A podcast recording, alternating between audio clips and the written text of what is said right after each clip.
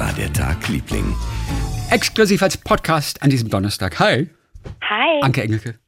Christian Thies, klingt das irgendwie anders, das Jingle? Kommt da noch so eine Musik hinten dran? Hm, weiß gar nicht genau. Äh, wir, haben mal, wir, haben mal kurz, wir haben mal kurz ein bisschen was neu gemacht. Aber, Ja, das, das höre ich. aber kurz- ich, ich will mal anhören. oder? Wie war der Tag, Liebling? Ja, wir hatten, vor, vor, wir hatten vorher mal noch immer so eine, so, eine, so eine Frau, die immer noch so ein bisschen geseufzt hat manchmal. Ja. Das hatten Ja. wir vorher. Das vermisst du. Naja, dieses da, da, da, da. Pass auf, die Sache ist ja folgendermaßen. Wenn wir im Radio sind, Ja. dann heißt das ja dienstags und donnerstags vormittags, wie läuft der Tag, Liebling? Weil Ja. wir ja mitten im Tag sind. Ja. Und ähm, dann gibt's aber noch die ganz lange Version als Podcast dann. Immer Ja. an den Tagen, auch wenn wir nicht im Radio sind, aber jeden Dienstag und jeden Donnerstag. Ja. Und es hieß ja immer auch, auch abends im Podcast, wie läuft der Tag, Liebling? Ja. Und, und ich habe jahrelang jetzt darauf gewartet, dass irgendjemand mal schreibt und sagt irgendwie, ey, aber warum, warum, das Ding heißt doch ein Wie war der Tag, Liebling? Aber warum, und es macht ja auch Sinn, wie war der Tag, Liebling für den Podcast, aber warum heißt es bei euch immer, wie läuft der Tag, Liebling? Und an dem Tag, an dem es der Erste gemerkt hatte, das war vor ungefähr zwei, drei Wochen, habe ich sofort den Jingle dann geändert. Weil ich dachte, das merkt keiner, das ist allen völlig egal, wie das heißt. Aber in Wirklichkeit, äh, ja. Und jetzt ähm, haben wir es korrekt meistens. Also ähm, Naja, im Podcast heißt es, wie war der Tag, Liebling? Ich mache es doch sowieso falsch, weil ich immer frage, wie läuft dein Tag, Liebling? Ja, der. ja das, das ist auch deswegen wissen viele auch immer nicht, äh, oder manche E-Mails landen im Nirvana, weil sie schreiben an, wie war dein Tag, Liebling? Aber das heißt ja ganz offiziell, wie war der Tag, Liebling? Ah. At gmail.com. Ja. Ja, ich bin, ich bin noch nicht so lange dabei, weißt du? Ich war, ey, und da kommen wir noch gleich zu. Weil ich, ich weiß nicht, wie lange wir das machen, haben wir öfter schon besprochen. Ich habe keine Ahnung, aber ich habe gleich noch äh, eine Kleinigkeit Okay. auf jeden Fall. Die, die, ist echt, Okay. die wird auch Vera freuen. So, erzähl mal dein kleines Geschichtchen. Äh, sag mal, bist du eigentlich noch in Michelle Pfeiffer verliebt oder seid ihr auseinander? Die Sache ist die, ähm, nachdem wir uns ein bisschen aus den Augen verloren haben, weil sie auch wenig Filme gemacht hat. Ja. Ähm, und der letzte, an den ich mich wirklich aktiv erinnere, der war aber auch richtig klasse. Der mit um die 40 hieß der da. Mit dem, oh, mit diesem einen Schauspieler. Oh Mann, das nervt mich das, jetzt schon das wieder. hilft als äh, mit diesem einen Schauspieler ist ganz gut eigentlich. Nein, Michelle Pfeiffer, wie hieß denn dieser Film? Ähm, äh, irgendwas um die 40 mit Paul Rudd. Sag dir Paul Rudd, den mag, liebst du doch Paul auch, oder? Rudd ist super. Paul Rudd ist großartig. Paul Rudd habe ich ja mal angesprochen, nach dem, Ja. The nach dem Theater in New York. Ja. Und dann haben wir ganz kurz gemacht. Dann hat er mir erzählt, dass er auch, äh, hat einen Kumpel in Stuttgart. Super, Und mit dem ist er dann ein bisschen durch Europa auch getourt und so weiter.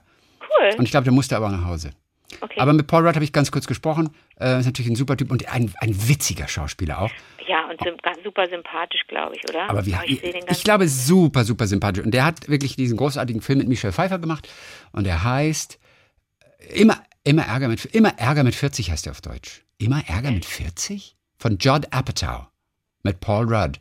Obwohl hier steht mit Paul Rudd und Leslie Mann, aber da steht Michelle Pfeiffer nicht. Das Nee, kann, ja, ich kann ja glaube, wohl der das Film nicht war, sein. No, no, no. Ich glaube, das Nein, äh, war... der, der stimmt, dieser, dieser Immer Ärger mit 40 ist ein komplett anderer Film. no, das war äh, I, I, I Could Never Be a Woman. Ah, hieß der im Original so? Ich glaube, dass, wenn das die ist äh, auf 20 oder 15 Jahre alt. Ja, total, auf jeden Fall. Ja, ganz, ja, ja. Und Michelle Pfeiffer, Habe die, ich aber nicht, ich weiß, dass sie zusammen einen Film gemacht die haben. hat so lauter so komische Filme gedreht, deswegen bin ich da echt ein bisschen weggekommen. Naja, du, du hast auch recht. Also guck mal, die hat eine riesen Pause gemacht zwischen so ähm, na, äh, zwischen 2000 und 2020 hat die hat die nur hat die nicht nicht so richtig viele Sachen gemacht. Ja, das stimmt. Zwischen 2009 und ja, ja klar. Ne, da war auch noch mal, da war auch noch mal so eine und jetzt ist sie zurück mit einem Film, der heißt French Exit. Ja, hast du den gesehen? Nee, nee, nee. mm. Oh, aber Hauptsache äh, verliebt heißt der Film mit Paul Rudd tatsächlich. Ah, okay, gut. Das ist der Film mit Paul Rudd. Hauptsache, wie komme ich auf die 40? ich weiß es nicht. Wie komme ich auf die 40? Sie ist tatsächlich 40. Also die 40-jährige Rosie ist Fernsehproduzentin. Kann das sein, dass der Film irgendwann mal anders hieß? I Could Never Be a Woman hieß der. Das weiß ich, habe ihn aber nicht verliebt. gesehen. Okay, gut. Hm, weiter, ich höre. So, und die hat aber 1996 in einem Film gespielt mit George Clooney, der hieß One Fine Day. Den habe ich auch nicht gesehen. Und der ist total schön, der Film. Kennst du den? Ja, One Fine Day kenne ich auch. Ganz schöner Film. Sind beide mehr oder weniger alleinerziehend oder müssen, also geht auf jeden Fall auch um die um die Kinder. Genau. Und und und erst sind die- das ist eigentlich so eine klassische Liebesgeschichte in New York, dass sie sich erst total ätzend finden und sich dann langsam ineinander verlieben. Ja, Tage wie dieser hieß er. Hatte auch so ein ganz tolles äh, äh, Cover. Fand ich, fand ich total schön. Und die beiden, ich habe neulich ein Interview gesehen, wie die beiden miteinander gesprochen haben. echt? Und es war so reizend, weil sie sich wirklich seitdem nicht mehr gesehen haben. Seit 1996, also 25 Jahre haben die sich nicht mehr gesehen. Seit Na, 1996, ja genau, 25 Jahre. Und das war so schön zu hören, ähm, wie sie übereinander oder miteinander sprachen und als sie sich das erste Mal getroffen haben. Und ähm, George Clooney hat Anfang der 80er Ah. Ja. ähm, die Schwester von Michelle Pfeiffer, Didi heißt die wohl. Ja, Didi Pfeiffer mit zwei E und zwei E. Genau. Didi, ja. Der war mit der zusammen, der hat die Nein. gedatet, ja, ja. Und die war, die, die, und, und die, die lebte wohl in, in Santa Monica, also äh, ähm, in Kalifornien, in der, irg- irgendwie über der Garage von Michelle Pfeiffer. Da hatte Michelle Pfeiffer schon ein Haus und da war Didi irgendwo untergebracht in irgendeiner Rumpelkammer. und äh, ja, ja, und da haben sie irgendwie, haben sie sich kennengelernt, haben gesagt, hallo, hallo. Und da war er, wie gesagt, mit der, mit der, mit der Schwester zusammen. Und dann hat sie ja eine tierische Karriere gestartet, Michelle Pfeiffer, ne, mit, weiß ich nicht, wo du sie das erste Mal wahrgenommen hast, ob es Scarface oder, ähm, Ich glaube tatsächlich, Fra Frankie und Johnny war das erste Mal, als ich sie wirklich groß wahrgenommen habe. Ah, okay. Selbst Witches of Eastwick habe ich erst danach Und Fabulous Baker Boys nicht vorher? War das, ah ja, du hast, ja, Fabulous Baker Boys. Und Gefährliche Liebschaften habe ich beide. Und das Russlandhaus übrigens habe ich auch alle vor Married Frankie und Johnny gesehen. Und Married to the Mob. Habe ich war erst später gesehen super. dann. Auf jeden Fall hatte sie ja eine, eine Bomben, Bombenkarriere in den 80ern und 90ern. Das war ja, das war ja klasse. So. Und dann kam 1996 ähm, äh, der gemeinsame Film One Fine Day. Mhm. Und da haben sie einander nochmal so ein paar Sachen erzählt, was da während der Dreharbeiten passiert Oh, cool. ist. Zum Beispiel, dass er einmal, dass George Clooney nicht genau wusste, dass er am nächsten Tag drehen würde und relativ früh. Und deswegen ist er abgestürzt und war in New York in dem Morgans Hotel, in dem der Randy Gerber, das ist der Mann von dem Supermodel von damals Cindy Crawford, der so Bars hat, ne? Der auch mit, das ist ein enger Freund von, von George Clooney. Ich glaube, die machen auch irgendwelche alkoholischen Getränke miteinander. Ach ja, der hat doch, George Clooney macht doch irgendwas. Macht doch irgendein, I don't know, Tequila oder sowas? Oh, da habe ich keine Ahnung. Wie auch immer, auf jeden Fall sind, sind das sind die Kumpels und und Saufkumpanen und dann ist er abgestürzt und hatte ein paar Wodkas zu viel, hat er gesagt, und war erst irgendwann um eins äh, äh, ein, ein Uhr nachts daheim. Und dann, dann äh, äh, klingelte der klingelte das Telefon. Du bist ja jetzt aber dran. Hat er gesagt, ey, ich bin immer noch betrunken. Der ist betrunken, also restbetrunken. Äh, hat morgens um fünf in den Spiegel geguckt, hat gesagt, ich Leute, ich kann jetzt nicht drehen. Man wird ja so um fünf oder sechs immer abgeholt. Ich kann nicht drehen. Er hat gesagt, I smelled like a distillery. Und dann hat er sich komplett, ja, hat, hat wirklich äh, äh, schlimm wohl gerochen nach Alkohol und hat sich komplett immer vollgesprüht, damit die Menschen das nicht rochen am Set. Und es gab eine andere Situation, da hatte er in der Mittagspause äh, auf irgendeinem Basketballplatz, der da war, wo sie drehten, hat er mit so ein paar Jungs mal so ein paar Körbe geworfen, hat so ein bisschen Basketball gespielt mit dem, ne? Oder mit der mit, mit der Crew und hat irgendwie einen Ellbogen oder irgendwas in sein Auge gekriegt und hatte ein komplettes blaues Auge, also war richtig, war richtig verletzt und musste aber anschließend eine Szene spielen, wo sie im Auto gemeinsam sitzen. Er sitzt hinten mit Kindern im Auto und dann haben sie ihn so gesetzt, die mussten irgendwie, die Regie musste sich dann da auch was überlegen, dass das blaue Auge nicht zu sehen war, das Pfeilchen. Dann hat er die ganze Zeit, hat er wohl telefoniert im Auto oder immer so leicht nach hinten geguckt, damit das eine Auge von einem Kind verdeckt ist und, und dadurch, dass er den Ko- Kopf so ein bisschen wegdreht. Und ich habe mir die Szene dann angeguckt daraufhin und du siehst natürlich voll, dass der ein Pfeilchen hat. Du siehst auch, dass er das ganz bewusst wegspielt, dass er da einen, einen äh, raufgekriegt hat aufs Auge. Also das, äh, das ist so schön, wenn so zwei Leute sich über das unterhalten, was wir so als Zuschauer gar nicht so mitkriegen. Also ein ganz angenehmes Gespräch, wie die miteinander gesprochen haben, das war einfach ganz, Oh, ganz toll. toll. Und Michelle, die auch äh, ihn darauf hinwies, dass es so schön ist, mit ihm zu arbeiten, weil man weiß, ähm, dass er so gerne Pranks spielt, dass er Leuten äh, gerne Streiche spielt. Ähm, und es gab wohl so, es gab wohl so ein, äh, äh, gab wohl so ein, so eine Situation, da hat der, hat, ähm, ich glaube, das war jetzt, war das nicht sowieso mit beim letzten Film Midnight Sky? Ich weiß es nicht genau. Auf jeden Fall hat George Clooney mal ein privates Screening für seinen Vater gemacht und da war am Abspann der der die die letzte Notiz, wenn man noch so eine Danksagung hat, war in loving memory of Nick Clooney. Und dann hat sein Vater gesagt, Alter, was ist denn, was ist denn los? Bist du bescheuert? Du kannst mich doch da, kannst mir doch nicht hinten danken, als wäre ich schon tot. Naja, sagt er, der, der Film kommt erst in sechs Monaten raus, Papa. Wir wissen nicht, was bis dahin passiert. Also das ist so, das ist so ein bisschen George Clooneys Humor ganz offensichtlich. Und es war schön zu sehen, wie die beiden so darüber sprechen. So kann das sein, dass George Clooney einer der, der unverschämt sympathischsten Menschen auf der Welt ist? Oder, oder Ja, das kommt es nur so vor, kommt einem das nur Nein, so vor? das ist nicht zu ertragen. Oder der ist einfach, der ist einfach Es ist rundum sympathisch, ganz, oder? ganz schlimm, Aber es kann doch nicht sein, das ist ein Hollywood-Schauspieler. Die können nicht rundum sympathisch sein. Der muss abgedriftet sein in irgendwelche anderen ich weiß, Sphären. Und ist er auch, aber, das, aber der kann das gut wahrscheinlich. Hast du weiß den getroffen schon mal? Ganz oft. Ja, klar. Und wie war das? Habt ihr auch richtig geschnackt miteinander? Habt ihr auch Nein, mal der gibt- geschnackt Nein, der, miteinander? der gehört zu denen, der ist ja so professionell, dass er dir den Eindruck gibt, er erinnert sich an dich und Mm, okay. er war, er findet das Gespräch total interessant. Null. Okay. Also, das weiß der doch nicht. Nee, nee, nee. Aber, ähm. Naja, dich nee, vergisst man nicht so schnell. Auch ein George Clooney nicht. Nee. Nee, auf der Berlinale, da müssen die so viele Interviews führen, Chrissy, da führen die bis zu 50 Interviews am Tag. Lass mal. Also da können die sich an niemanden erinnern. Und wenn die, am- wenn die einen Film promoten, dann reisen die von einem Land ins andere, von einem Kontinent auf den nächsten und haben jeden Tag so viele Interviews. Nee, da kannst du dir keinen merken. Da muss, da muss schon richtig was passieren. Ähm, aber natürlich ist der total super sympathisch. Mhm, ja, Na ich klar. glaube, ja. Man, und man ist so, man ist dann so, man, ne, also man, man würde sich so freuen, wenn er wirklich so wäre. Und nicht einfach nur ein sehr guter Schauspieler, der sympathisch, ja. ne, der das spielt, der so sympathisch ist. Wie läuft denn dein Tag, Liebling? Tage wie diese hat übrigens auch so ein schönes Filmplakat. Ich mochte das so gerne. Da liegt Michelle Pfeiffer so, so halb irgendwie so in seinem Arm. Und du weißt aber nicht, ob, das, ob sie es im Stehen machen und sie sich einfach nur so ein bisschen so zurücklehnt gegen ihn oder ob er sie ein bisschen trägt oder so. Aber das ist ein ganz süßes Bild, Leute. Schaut euch das einfach mal an. Tage wie dieser Filmplakat mit Michelle Pfeiffer und George Clooney. Bevor ich zu der kleinen amüsanten Geschichte komme, will ich dich eine Sache noch kurz fragen. Ja, ich habe mich neulich äh, damit mit der Frage beschäftigt, es geht um Impf, Impfstoffe. Was bedeutet 90% Wirksamkeit oder 95% Wirksamkeit? Du denkst natürlich zuerst bei 90% Wirksamkeit, dass neun von zehn Menschen vor einer Infektion geschützt werden, oder? Bei 90%. Ja, na klar. Und es ist totaler Bullshit. Es hat damit überhaupt nichts zu tun, weil wir hätten irgendwie, wenn das so wäre, dann hätten wir 8,3 Millionen Menschen, die irgendwie äh, locker mal infiziert werden können, so ratzdifatz.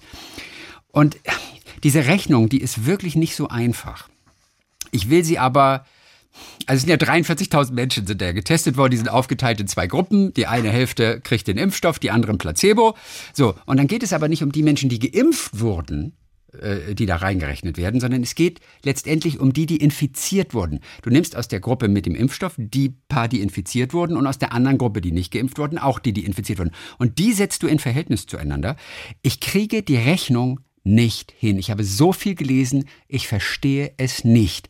Einfacher, aber auch genauso faszinierend ist es letztendlich mit der Grippeimpfung. An dem Beispiel, dieser Impfstoff hat eine Wirksamkeit von 50 Prozent. Da würden wir zunächst mal denken, von 100 Leuten, ja, sind 50 geschützt und kriegen keine Grippesymptome. Ja. Ist aber überhaupt nicht so. 50 Prozent entsteht folgendermaßen. Du hast eine Gruppe von 100 Leuten. Die Gruppe, die geimpft ist, da kriegt einer. Da kriegt einer die Grippe trotzdem. Die Gruppe, die nicht geimpft sind, da kriegen zwei äh, die Grippe, obwohl sie nicht geimpft sind. Und jetzt wird einfach zwei durch eins geteilt, beziehungsweise eins durch zwei geteilt. hä? Und der, die Wirksamkeit des Impfstoffes ist nur 50 Prozent. Wenn einer von 100 Geimpften das kriegt, ist die Wirksamkeit 50 Prozent. Und zwar, weil von denen, die nicht geimpft wurden, zwei letztendlich nur die Grippe bekommen haben. Das heißt, einer von 100 hat die Grippe gekriegt. Das steht für eine Wirksamkeit im Vergleich zu der anderen Gruppe, also nur im Zusammenspiel mit der anderen Gruppe, von 50 Prozent. Und das sagt doch zumindest äh, sehr viel darüber aus, wenn ein Wirkstoff 90 Prozent, 95 Prozent, vielleicht 85 Prozent hat, dass das eine irre hohe Wirksamkeit tatsächlich ist, aber es klingt nicht so. Es, ja, das ist wir. 95 Prozent heißt nicht, dass 95 von 100 irgendwie nur geschützt Aber sind. Prozent heißt nichts anderes als von 100 Mal. Ja, ich weiß. Versteh ich wollte nur sagen, ja, aber die, ich sag nur, dass diese Wirksamkeit, die wird einfach errechnet aus den Infizierten und nicht aus den Geimpften. Okay. Ich kriege nur diese offizielle Rechnung für Pfizer BioNTech da. Das waren also insgesamt 43.000 und acht haben sich infiziert von, ich glaube, 21.500. Und aus der anderen Gruppe von den Nicht-Geimpften haben sich 86 infiziert. Ich kriege diese Rechnung aber tatsächlich nicht hin. Und ich habe mittlerweile Stunden damit verbracht. und ich finde es total peinlich. Nee, ich lese den Satz und ich verstehe es so halbwegs. Und Ja. dann heißt es aber, hierzu wird der Anteil der Covid-19-Fälle in der Impfgruppe Gruppe dividiert durch den Anteil der Covid-19-Fälle in der Kontrollgruppe. Und diese Rechnung, ich kriege sie trotzdem nicht hin. Weil man kann nicht jetzt einfach 8 durch 86 teilen oder sowas. Also ja, insgesamt da sind 94 infiziert worden von den 43.000.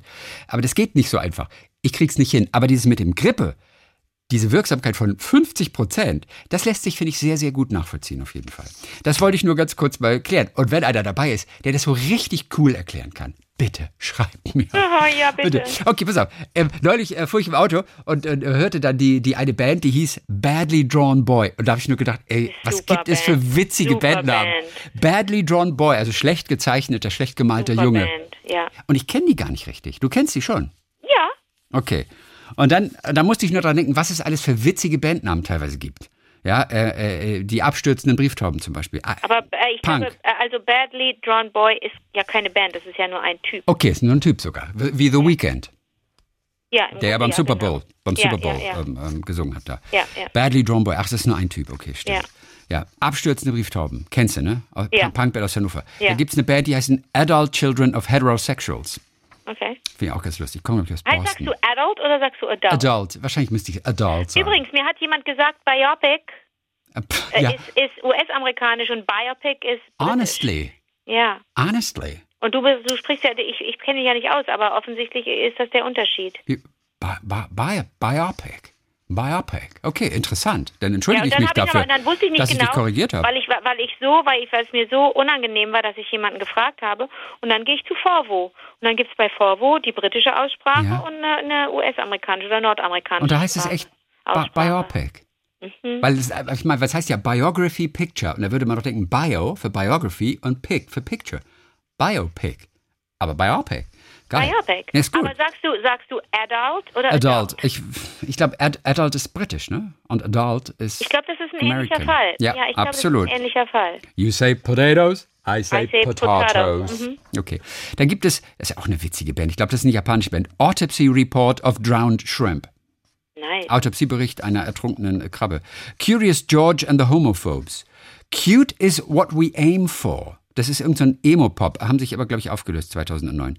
Die fabulösen Thektenschlanken, die kennt, äh, Thektenschlampen, die kennst du. Da hat doch, hat doch Dings da mitge mitgesungen. Das ist doch eine Kölner Mirja Band. Bös. Das ist eine Kölner Band, ne? Mirja, die die Band fabulösen Bös. Mhm. Das ist auch ganz schön. Dann haben wir äh, äh, Gay for Johnny Depp. Das ist so eine Hardcore-Punk-Truppe aus New York. Gay Mhm. for Johnny Depp. Hirsche nicht aufs Sofa. Das Hirsche nicht aufs Sofa, super. irgendeine Ava- Aber du, Avantgarde-Truppe. du, du hast doch so eine Lieblingskabarettband mit tiefgekühlten Ja. Frauenkleider. Was? Nee, Tiefgekühlte. nee äh, äh, das Geld liegt auf der Fensterbank, Marie, heißen die beiden. Ja, aber es gibt auch die Dingsi Dungsi in tiefgekühlten Frauenkleidern. Kennst Die du die kenne ich nicht, nee. Aber hattest du mir. Nee, Ach, das war, Geld das war nicht ich. Das, ah, das war nicht okay. ich. Das war nicht ich. Da gibt es eine Punkband, Joghurt ohne Gräten. Auch lustige, hieß noch eine Kölner Band. Ich glaube, das Frettchen war eine Prostituierte. Ist das lustig? Kennst du die? Nein. Okay. Äh, die, die Aber da wünscht man sich wirklich, dass die super sind. das ist ne? Band aus Köln. Ich glaube, das Frettchen war eine Prostituierte. Ah ja, haben wir noch irgendwas? Ubra, ach hier, das ist es. Ja, natürlich. Ah, ja, es steht hier sogar. Was denn? U-Bahn-Kontrolleure in tiefgefrorenen Frauenkleidern, die kommen aus Genau, Hessen, haben sich 2009 U-Bahn-Kontrolleure. aufgelöst. Ja, Ja. die sind das. Ja, Oh, U-Bahn-Kontrolleure in tiefgefrorenen Frauenkleidern. Die habe ich mal irgendwann, von denen habe ich mal zwei, drei kleine Nummern gespielt, als wir damals in der Frühsendung noch so kleine Sachen, so kleine lustige Sketche noch gespielt haben, die ganz Ah, okay. kurz waren. Da habe ich ganz viel von Polt immer gespielt und so, so Loriot-Klassiker und so, hm, weiß ich noch. Und da gibt es noch eine deutsche Chorband. Was ist Chor eigentlich? Ist das ein Musikstil oder was? Chor, ist Chorband. nicht so Und- Chor, ich kenne Mumblecore, wo man so kein Wort versteht Ich irgendwie. weiß es auch nicht. Auf jeden Fall, die heißen We Butter the Bread with Butter. So heißt die Band. ist eine deutsche Band. We Butter the Bread with Butter. Ist lustig. Ne, ist lustig, ne? Ja. Okay, cool. Dann haben wir noch ein paar Hörer-Erektionen. Bist du bereit? Yeah. Das ist sehr schön. Das ist Annette Heim. Sie, sie schreibt, als Beraterin für Menschen, die ordentlich werden möchten, ist lustig, sowas gibt es, eine Beraterin für Menschen, die ordentlich werden möchten. Okay. Das ist lustig. Möchte, probiere ich immer wieder neue Techniken aus, um das Aufräumen leichter zu gestalten. Zum Beispiel habe ich ein Jahr lang den, und wir Hausfrauen müssen ja zusammenhalten, also diese, diese, diese Haushaltsthemen, die sind groß. Ja. Ein Jahr lang äh, habe ich den Besteckkasten aus unserer Schublade entfernt, damit man den Korb mit dem sauberen Besteck aus der Spülmaschine einfach umdrehen und in die Schublade fallen lassen kann.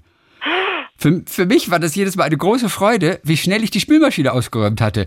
Nur beim Rausangeln des Bestecks zum Essen gab es dabei ab und an Schnitte in den Fingern von scharfen Messern. Darum haben wir die Besteckschublade doch wieder eingesetzt. Und das ist eine Beraterin für Menschen, die ordentlich sein wollen. Mit solchen Tipps. Annette, wirklich. Hammer. Und jetzt kommt's. Die abmontierten Schranktüren in der Küche haben sich eher bewährt. Man ist so viel schneller, wenn man nicht ständig Schranktüren öffnen und wieder schließen muss. Und mit dem Ehepartner gibt es auch keinen Streit mehr, weil er sich den Kopf an einer offenen Schranktür gerammelt hat. Aber, das, aber das, ist, das ist auch lustig, oder? Aber es sieht doch so unordentlich dann gerade aus. Also sie ist jetzt eine Beraterin für ordentliche Menschen, also Menschen, die das mehr werden möchten. Aber wenn, na gut, ich meine, immerhin die Teller und so, die sind ja sortiert, das ist schon richtig. Ja. Aber die Schranktüren abbauen, das habe ich noch nie gehört. Naja, es gibt natürlich offene, äh, es gibt ja so offene, offene Schränke, ist doch klar. Mhm. Muss, muss ja nicht überall eine Ja. Tür dran sein. Absolut. Und vor allem spart es einfach auch Zeit.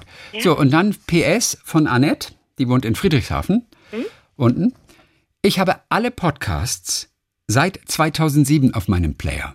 2007. Ey, seit 2000 fucking sieben. Gebt doch bitte gerne meine Kontaktdaten an die Nein. Dame weiter, die alle haben wollte. Ich kann sie ihr gern schicken. Ist das nicht großartig? Denn das war doch Vera, die uns neulich geschrieben hatte. Ja. Und äh, sie hatte gehört, dass Anne aus der Schweiz das ja mal gesagt hatte, sie hat unendlich viele Folgen ähm, auf, auf dem Podcast und so weiter. Und dann hatten wir Anne extra sogar angeschrieben und haben über den Podcast das auch verbreitet, ob sie Kontakt aufnehmen kann zu Vera oder andersrum Ja. und sie ihr weiterhelfen kann. Und Anne meldete sich nicht. Und dann habe ich das jetzt bekommen gestern von Annette und dachte nur, ach, das ist ja total lieb von Annette. Und weißt du was? Ähm, als wir am Dienstag gesprochen haben, ähm, zwei Minuten bevor wir mitges- miteinander gesprochen haben, kam eine Mail von Anne auch noch. Das ist total lustig. Von Anne äh, äh, äh, aus der Schweiz. Und jetzt sagt sie, nach einer längeren Podcast-Pause habe ich gestern die aktuelle Folge gehört und am Ende erzählte Christian, dass Vera immer noch ein, auf eine Antwort von Anna aus der Schweiz wartet. Anna ist das, genau. Sagte, Christian, du hattest mich ja Mitte Januar gebeten, mit Vera Kontakt aufzunehmen. Ich hatte ihr auch eine Mail geschrieben. Zeitgleich hat sich aber Corona in meinen Alltag gedrängt.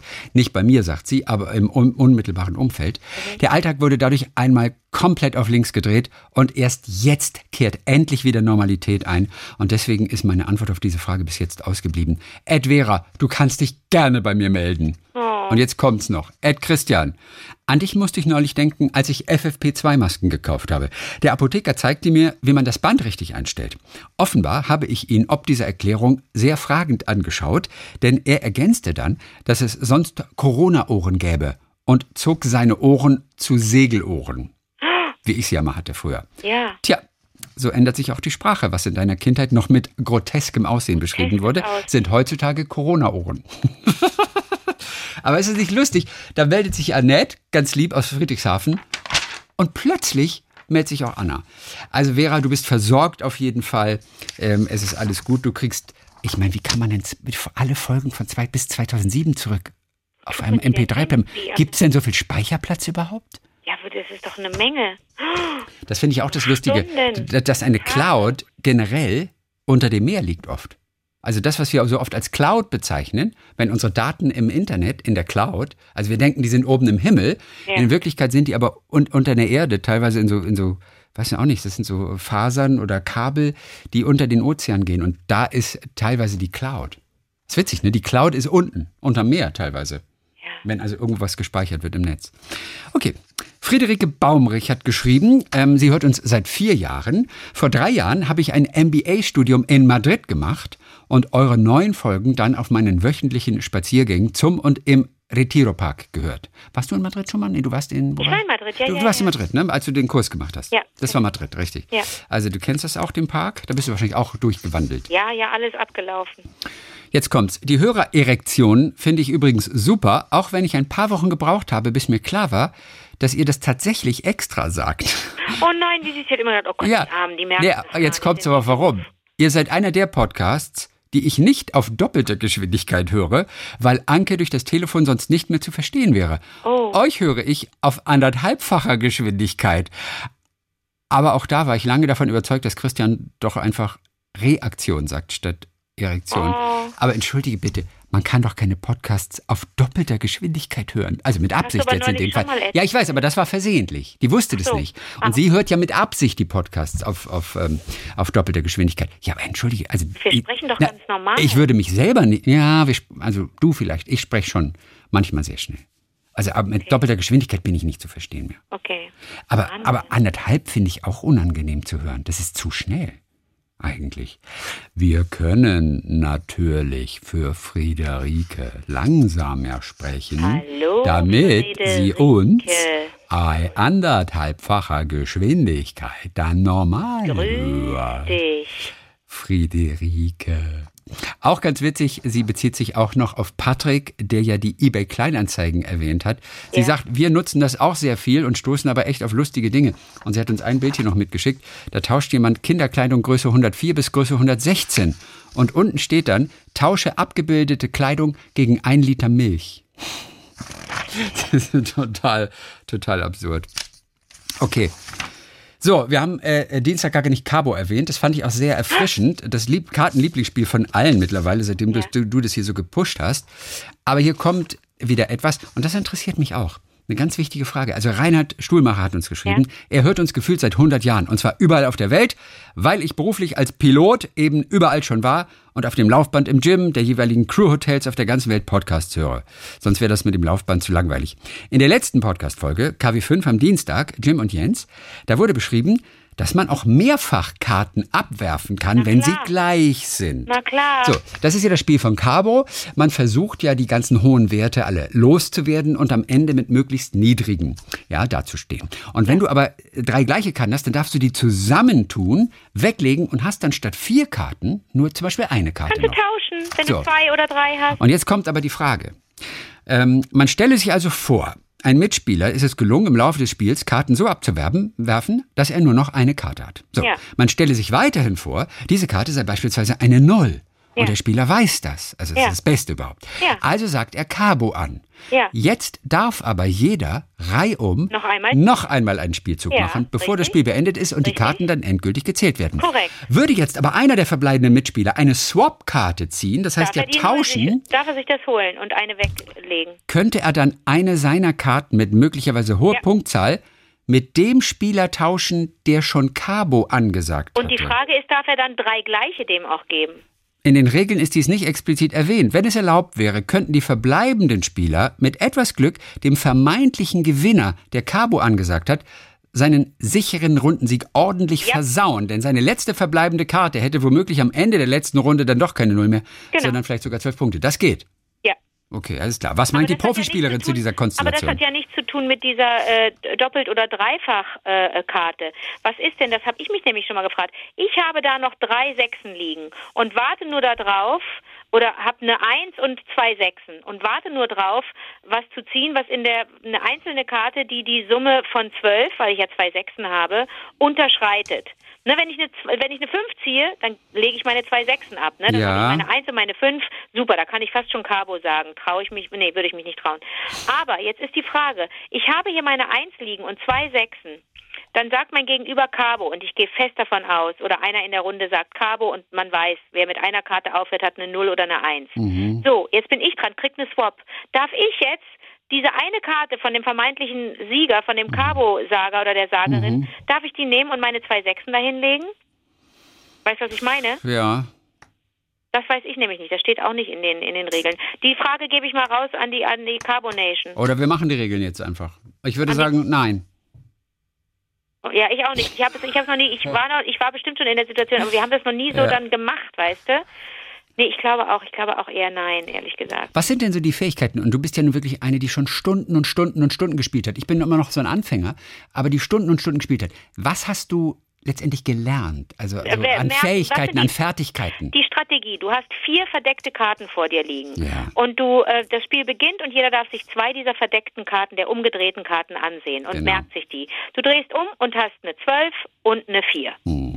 So, und jetzt sind die anderen dran und dann ziehst du was und dann die 12 willst du loswerden, die tauschst du, weil du gerade eine 3 gezogen hast. Komm, ziehe ich die 3, dann ziehst du eine Pik, die Pik-Karte, P-Doppel-E-K im Englischen, das ja, Peak. schwingsen, Also englische ne? gucken dürfen, bei seinen eigenen Karten darf man Darfst und dann weißt du, oh, jetzt guck mal, jetzt habe ich eine 4, eine 3 und eine 2. Wow, coole Karten, muss ich mir merken. Ähm, dann ziehe ich, dann äh, gibt jemand anders, legt, legt eine Karte drauf, weil er wahrscheinlich gerade vom Stapel eine 1 geholt hat, kennt aber seine Karten nicht alle und gibt auf gut Glück eine der Karten, die er nicht kennt von seinen Vieren, Mhm. auf den Stapel, weil er denkt, oh, die Eins hier will ich unbedingt haben, meine anderen beiden Karten sind aber gut, die will ich nicht loswerden. Mhm. Dann werde ich halt eine los, die ich nicht kenne. Und dann ist es eine Null. Okay. Eine Superkarte, das kotzende Einhorn. Dann legt er das Einhorn dahin, das will ich unbedingt haben, will aber meine 4, 3, 2 auch nicht loswerden. Dann muss ich also, ah, jetzt weiß ich aber, wo seine Eins liegt. Ich weiß, wo mein Gegenüber die Eins liegen hat. Jetzt nehme ich diese Null und äh, tue die, ne, so. Du musst dir also merken, was ich bei Weil du nimmst dir das Einhorn von Dingens und ja, ich nehme darfst das es aber Einhorn nicht. vom Stapel Ja. und, und, und, und äh, riskiere, dass ich meine vierte Karte, die ich nicht kenne, Ja. hinlege. Vielleicht habe ich Glück, ist eine 13 oder eine, eine 11 oder eine, eine 7. Auf jeden Fall alles, äh, alles nicht so schlimm, wenn ich die verliere, die Karte, weil es hohe Karten sind. Aber das Problem ist, ich muss mir trotzdem merken, das Gegenüber, wo hat das Gegenüber jetzt die tolle 1 hingelegt? Mhm. Ne? Wo hat das gegen, wo habe ich jetzt das, was man lernt beim Cabo ist Strategien, wie man sich merkt, was man da liegen hat und vom Gegenüber auch. Und ich mache das immer so. Ich sage dann immer 4, 3, 2, X, wenn ich im Kopf immer wieder. mhm, und ja. dann, dann, dann muss ich es auffrischen. Okay, jetzt hat mir jemand die 2 weggenommen, weil ich die wohl, äh, weil ich die vom Stapel, vom offenen Stapel genommen habe. Also weiß jemand, dass ich da diese 2 genommen habe. Oder wo mein das, das, das Einhorn, das ich jetzt geklaut habe. Mhm. Das, das wissen alle, wo das jetzt bei mir liegt. Jetzt holt sich das jemand anders. Jetzt muss Wenn er eine Swap-Karte hat, ne? Also jemand Genau. anders darf es von dir holen, wenn er vom Genau. Stapel eine Swap-Karte, das heißt tauschen mit jemand anders, ne? Dann. Verflixte Kiste, jetzt weiß ich aber nicht, was da für eine Karte liegt. Jetzt weiß ich, dass mir jemand mein Einhorn gestohlen hat und ich habe da eine Karte liegen, also sage ich nur noch 432X. 432X, sage ich mir immer im Kopf. Und mit jeder Runde, mit jedem Tausch, der da irgendwie stattfindet, musst du das immer wieder resetten Ich oder weiß, er, aber das ist total, das, das ist total, man, man denkt, man kann sich das ganz leicht merken, welche Ja. Karten man selber da hat. Es sind ja nur vier. Genau. Aber ey, dann kommen zwei, drei Spielzüge, du machst dir Gedanken über die Karten vom anderen und schon, ach fuck, was, wo lag nochmal meine vier? Und, genau. Das ist schon und man darf sie ja nicht umarrangieren. Sonst könnten alle denken, nee, aber tu sie doch so, dass du die mit den höchsten Zahlen No, hast du no, dann no, einfach ganz links. Aber es darfst du ja nicht. Du, sondern sie müssen da bleiben. Du, du weißt, wenn man, wenn man so Karten hat, die man loswerden will, die kann man so ein bisschen, bisschen verrücken, ein bisschen näher ranmachen zu dir. Das sind so kleine Tricks. Ja, aber das kriegen ja, das kriegt das Gegenüber auch mit. Weiß ich nicht genau. Meinst du wirklich? Ich glaube, das kriegt Aber der weiß ja nicht, was, das, was der Code ist. Vielleicht nehme ich die Karte auch besonders weit weg von mir. Okay. Oder ich mache sie besonders schräg. Also die Zeichen, man versucht beim Baseball ja auch immer die Zeichen des Gegners zu stehen. Wenn der, wenn der, wenn der, der Catcher, der hinter diesem Schläger steht, der arbeitet ja mit dem Pitcher zusammen. Und die beiden kommunizieren immer über Zeichen. Welchen Wurf macht er jetzt? Damit der Catcher weiß, Ah, was für ein Wurf stimmt. auf ihn Ja, zukommt. ja, ja. Nur der Schläger, der ist ja von der gegnerischen Mannschaft, der darf das natürlich nicht mitkriegen. Und die. Mannschaften versuchen immer die Zeichen des Gegners zu stehlen. Und die hauen sich ja immer so, so, so auf die, auf, auf die Brust, zweimal auf den Unterarm, dreimal auf den Oberarm, einmal ans Kinn, einmal oben auf den Kopf. Und das ist so eine Zeichenabfolge, die die Mannschaft kennen muss. Und manchmal, wenn man das Gefühl hat, der Gegner hat die Zeichen gestohlen, dann wechseln sie zu einem anderen Set von Geheimzeichen. Also das muss eine Baseballmannschaft im Profibereich auch kennen. Und man versucht immer, immer so die Zeichen vom Gegner zu stehlen. ist ein bisschen hier wie bei. Okay. Ja, also wie gesagt. Ja, es ist spannend auf jeden Fall. Es ist spannend. Ich bin, bin gespannt. Okay, aber, aber also das mit dem 4-3-X2 und immer wieder her sagen, das ist, das vielleicht eine gute Sache, dass man das auch X nennt. Immer wieder im Kopf Immer X. sagen. Immer wieder im, und immer X wieder auf deine Karten gucken und mit dem Finger antippen. Eins, zwei, drei, vier. Was habe ich da jetzt liegen? Ich weiß das, ich weiß das, ich weiß das. Denn dann kriegst du eine Peak-Karte, also eine Karte, du darfst spinksen, P-Doppel-E-K, wie gesagt. Ähm, und dann denkst du, welche kenne ich denn jetzt nicht von meinen Karten? Ver, ver, verflixt. Ne? Und dann äh, du guckst du dir eine Karte an und merkst, oh, die kannte ich doch. Damit hast du äh, eine richtig gute Chance einfach versemmelt, ne? Was anzugucken, eine Karte anzugucken, die du nicht kennst. Ja. Insofern ist es wirklich wichtig, dass du immer, immer wiederholst, was habe ich da für Karten liegen? Eins, zwei, drei, vier. Ja. Was habe ich da für Karten? Immer wiederholen. Mir tut das so leid für alle, die kein Cabo spielen. Also, also dazu muss Ja. ich sagen, mein Freund Ani hat sich das Kartenspiel besorgt. Ja. Der hat zwar erstmal weggelegt, weil, weil er schon die, die Anleitung anstrengend fand. Ja, es gibt natürlich noch anstrengendere Anleitungen. So ist es ja nicht, ne? Also, Nein, das stimmt. Aber ich weiß, es ist bei jedem Spiel ist es so. Egal wie einfach es ist, wenn man erstmal zum ersten Mal diese Anleitung liest, dieser Moment, der ist so ätzend eigentlich. Moment mal, ich, Ich gehe nochmal zurück. Mal, Wie war das noch jetzt und wer wann? Und da muss man es mal so legen, auch, auch optisch einfach sehen und vielleicht auch einfach mal drauf losspielen. Aber man möchte es ja auch von Anfang an gerne gleich richtig spielen. Ja. Und es ist richtig anstrengend. Wobei Cabo wirklich überschaubar ist, muss man sagen. Das ist echt überschaubar. Aber er hat es erstmal beiseite gelegt und hat gesagt, wir haben es schon nicht kapiert erstmal. Aber natürlich wird er sich, wird er sich daran noch ein aber weiteres du Mal hast doch, versuchen. mir doch das Foto von der von der Tante da geschickt, Ja, von der ja, ja, das war, der, das war davor. Ah. äh, als die beiden das gespielt haben. Da waren Ja. sie so voller Vorfreude noch. Und dann war es aber irgendwann kurz zu anstrengend. Und vielleicht war auch das Essen fertig. Das kann natürlich auch Ja, sein. das kann sein. Ja, natürlich. Auf jeden Fall. Vielleicht haben sie es in der Zwischenzeit schon wieder probiert. Ich halte dich auf, auf dem Laufenden. Auf Ja, bitte. so, dann hören wir uns am kommenden Donnerstag wieder und dann auch wieder on the radio. Bis dann, George. Bis dann, Michelle.